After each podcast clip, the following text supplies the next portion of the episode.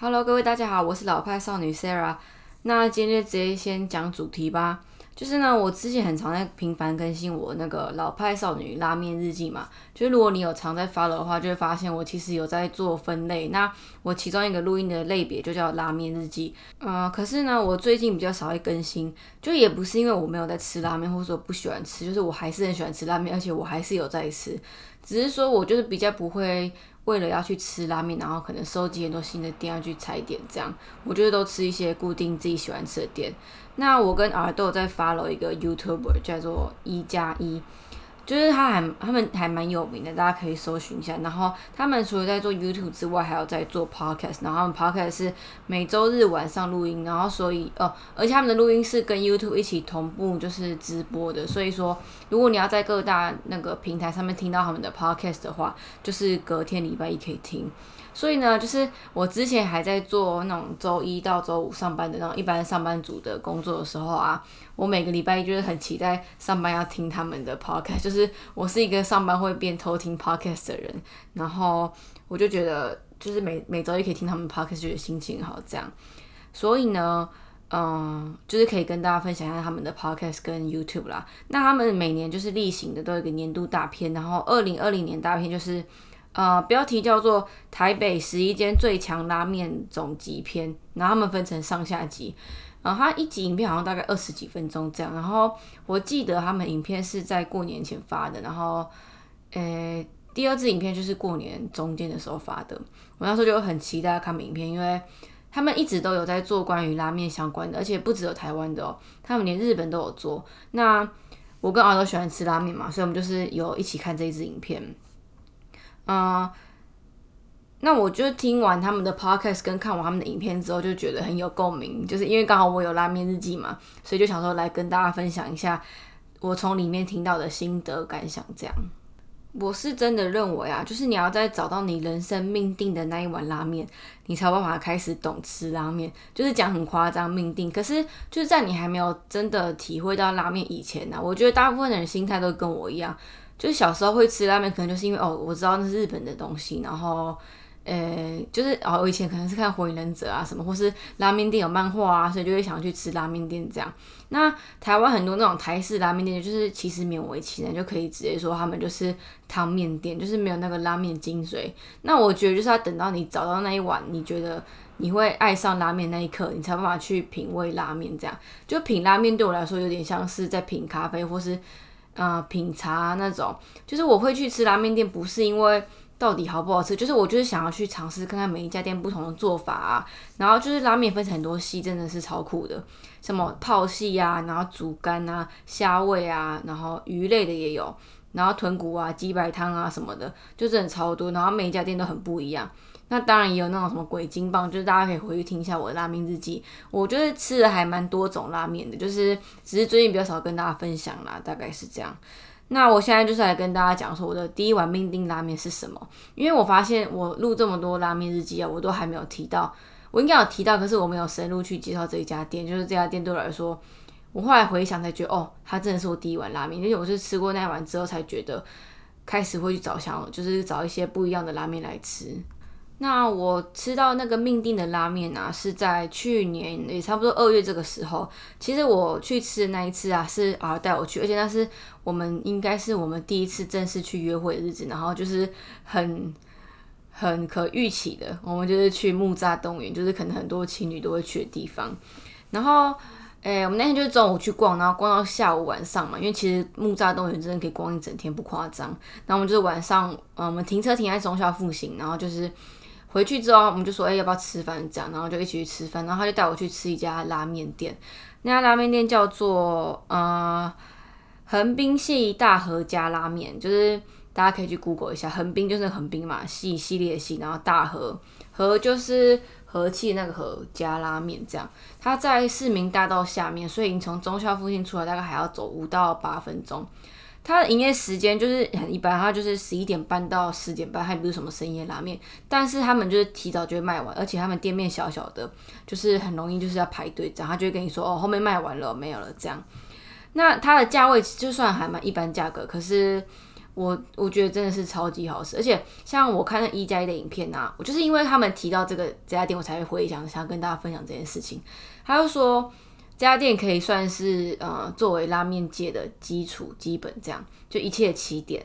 就是如果你不太敢吃太浓，然后你也不想要吃那种台湾味的那种汤面的话，这家就是算一个蛮平衡的地方。而且我觉得对这家印象很深刻，是因为它里面还有放菠菜，然后鹌鹑蛋啊什么的。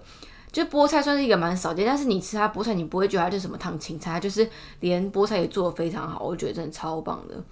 然后而且它不止那个拉面好吃，他连那个饭都好吃，就是啊也很喜欢吃他的饭这样。那我上次就就为了录这一集啊，我就上看 Google 还看评论，他们现在目前累积就是三千多折，然后四点二颗星，诶，就是这样的，以这样来说，三千多还有四颗以上，我觉得就是非常厉害的店，所以。呃，如果你还没有很懂吃拉面，或是你寻寻觅觅想要找一间自己最爱吃拉面店的话，我很推荐大家去吃这一家。就是它也不是什么特别的，什么有什么特别的，呃呃，什么鱼啊，或是什么竹竿啊那种很特别的东西，但它就是一个很基本、很好吃的味道。就是我会推荐大家第一家去吃这一家，是我真心推，而且是我常常会想要去吃的店，大概是这样。好，那我就是。呃，再看一家的影片，还有另外一个心得，他们就有提到说，以前还没有大家那么疯拉面的时候，然后现在甚至有什么爱爱好拉面协会的 FB 社团嘛，在这个之前啊，其实有很多很好的拉面店，但是可能就是因为人气不够，然后就倒闭这样子。那我就想要来分享一家，就是。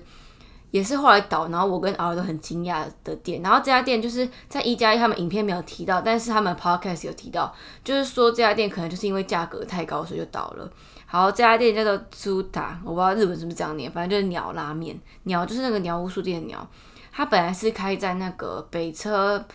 呃，北车那个什么天豪运隔壁那一边，然后现在那个店面已经变成口美打咖啡了。它也是，哎，这家店我是去年一月的时候吃，也算是我很早期认识 R 的时候一起去吃的拉面，就我们两个真的一起吃过很多拉面。那这家店它的有名地方就是它来自日本东京嘛，然后也是世界第一碗米其林拉面，还在日本是得过米其林星等级的，你就知道多夸张。那呃，它很除了米其林星之外，它真的就不便宜，它一碗拉面就是三百多，快四百块，所以两个人吃下来，我们那时候吃好像吃快八百吧。就是你单纯点拉面的话，你就是没办法点其他小点了，因为你点其他小点的话，你可能就是破产这样，就真的超贵的。然后它店面真的不大，然后我们那时候去的时候，我还以为要排队，但后来没有，因为就是很明显感觉好像生意不是很好。但我真的觉得啊，拉面真的很好吃，而且是偶尔就是。他还是常常讲到那家拉面呢。那为什么他常常讲到？就是因为他有出松露拉面，可是他松露不是那种浓汤松露哦，它是清香，里面带有那种松露的香气，就是真的非常好吃。这样，呃，就是真的很可惜他倒了，因为我觉得他就真的太贵了。要不然，像我我们一直没有去回访，也是因为它太贵。要不然，其实那家拉面是做清汤系里面，就是味道真的很香，然后你觉得它面啊什么的都煮的非常好。真的是很可惜，所以呢，就像那一加一他们影片有提到嘛，现在虽然说拉面店基本上来说都要排队，我就真的觉得很烦。就是哦，这可能是另外一个我最近比较少吃原因啊，就是拉面店都要排队排超级久，我觉得很受不了排队这样。嗯，但是他们就说，就是其实人多总是比人少好，就以那个商家的角度来看的话，这是蛮有道理的，因为他就说。今天人再多，他们一定会自己想办法消化，因为你人多可以维持生意，总是比人少还要好啊。人少会倒闭啊什么的，所以呢，我觉得真的台湾跟日本越来越像，因为日本也是，呃，拉面店就是一直在排队这样，然后台湾就是以前真的还没那么红，然后现在就是变成拉面都要排队之外呢，台湾也很多什么日本寿司啊，然后日本冻饭啊，你看那个什么松屋啊、吉豚屋啊什么的，然后猪排。啊，日式猪排的连锁店啊也很多，我是真的觉得哦，还有那个啦，唐吉诃德，你就觉得台湾真的跟日本越来越像了，就是，嗯，我觉得好坏参半吧，就是你可能去日本的时候，就会觉得，哎，在台湾也吃得到，就是没什么很特别的感觉，但是，嗯，我跟敖还是很期待要去日本啊。好，那今天拉面就分分享到这边，然后也跟大家讲，我可能一阵子不会更新我的拉面日记了，就是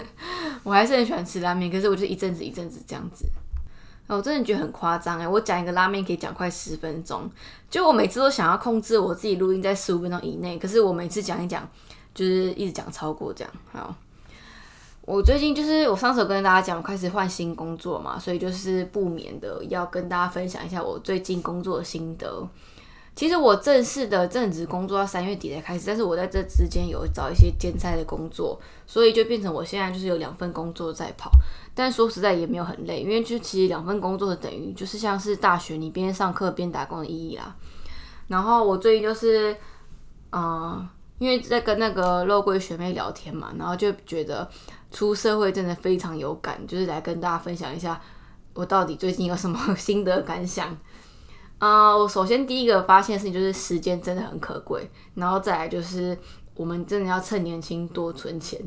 就是我是一个很会做时间安排的人哦，然后我就是平常都有在做行事历啊，然后我都会就是我也不算一个计划控什么的，但是我一定会就是心里面大概有一个知道说我什么时候要干嘛，或者我在什么时间要做什么事情，然后我就是会照着他计划去走，然后当然我也是保持弹性，就是如果有什么其他事情的话，我可能就会调整一下，我就是一个大概有一个 order 的人呐。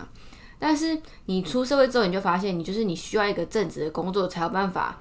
呃，维持你生活的一切开销。但是我有认识的朋友，他们就是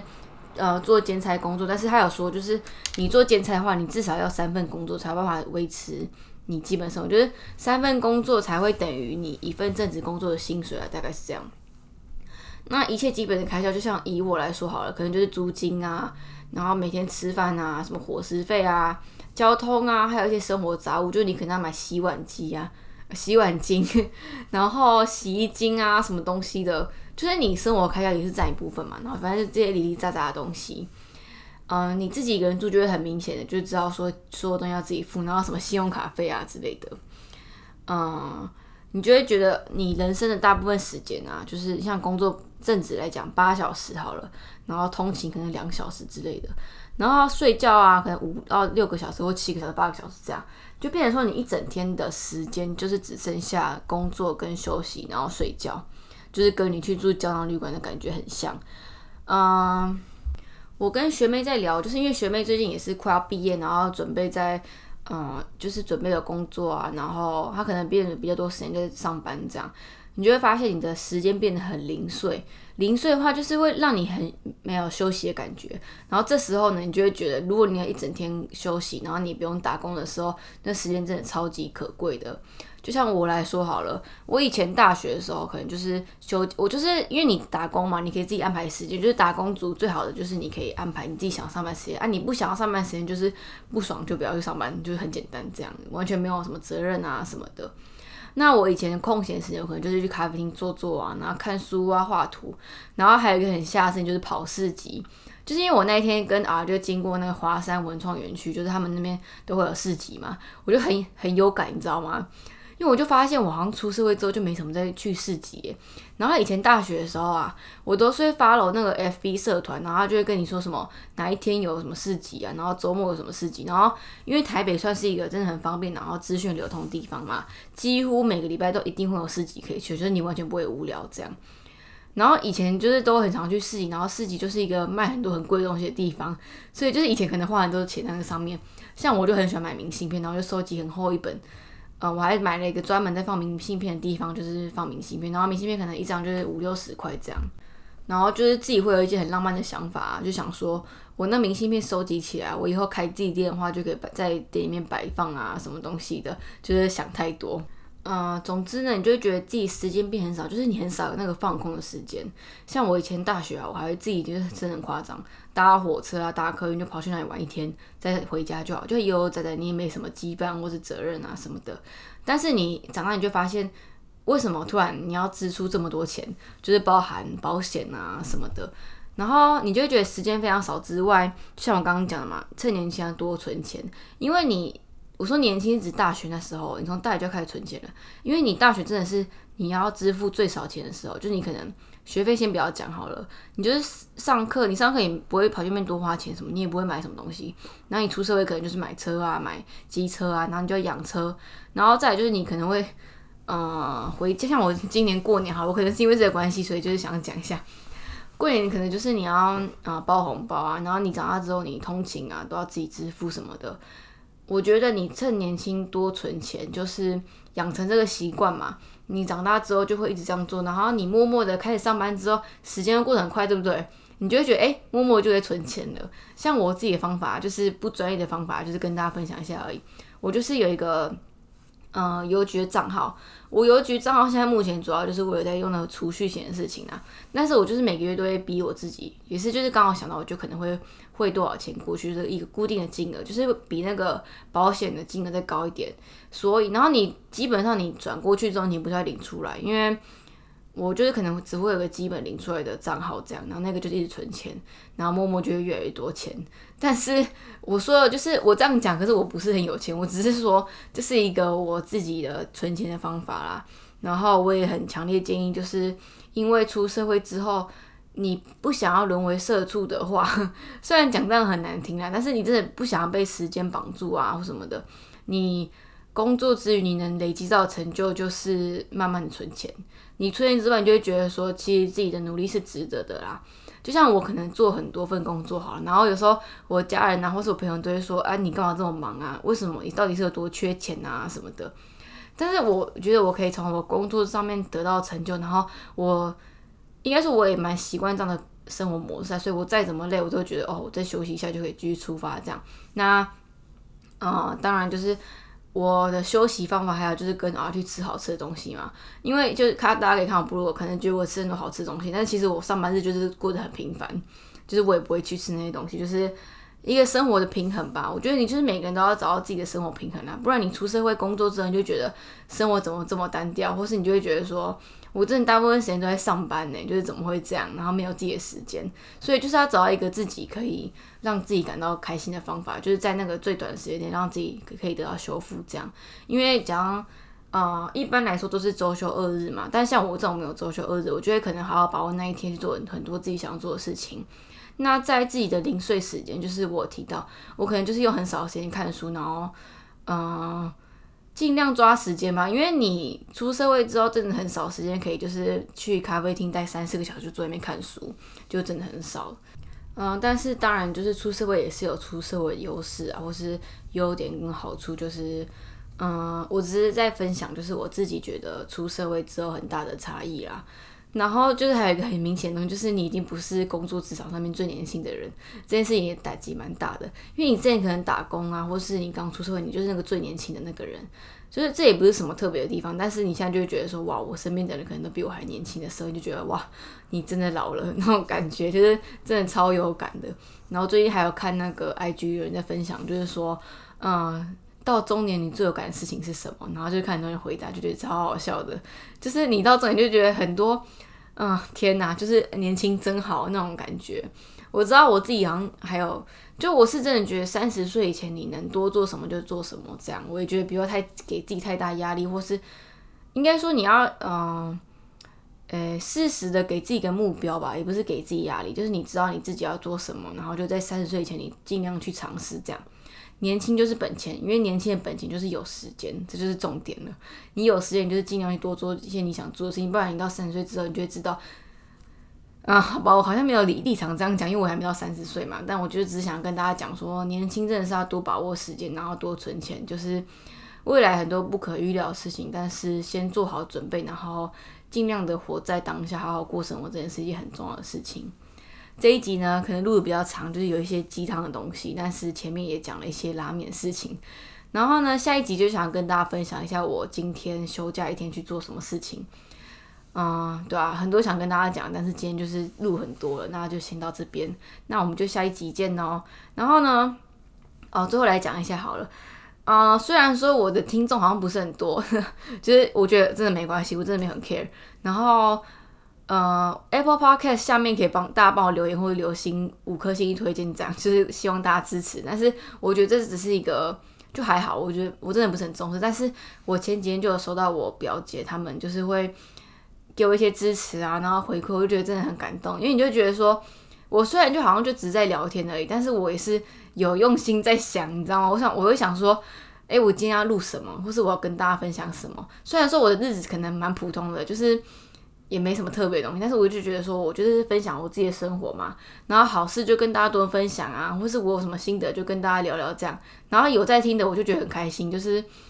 嗯。也不是，就是也不是什么大成就啊，就只是觉得说我以这样的方式，我不只可以就是整理自己的心情，然后我也可以讲出来的感觉，我就觉得蛮好的。然后就是再一次很感谢这些有收听的人，我真的非常的开心。好，那这一集先到这边，我们下一集见，拜拜。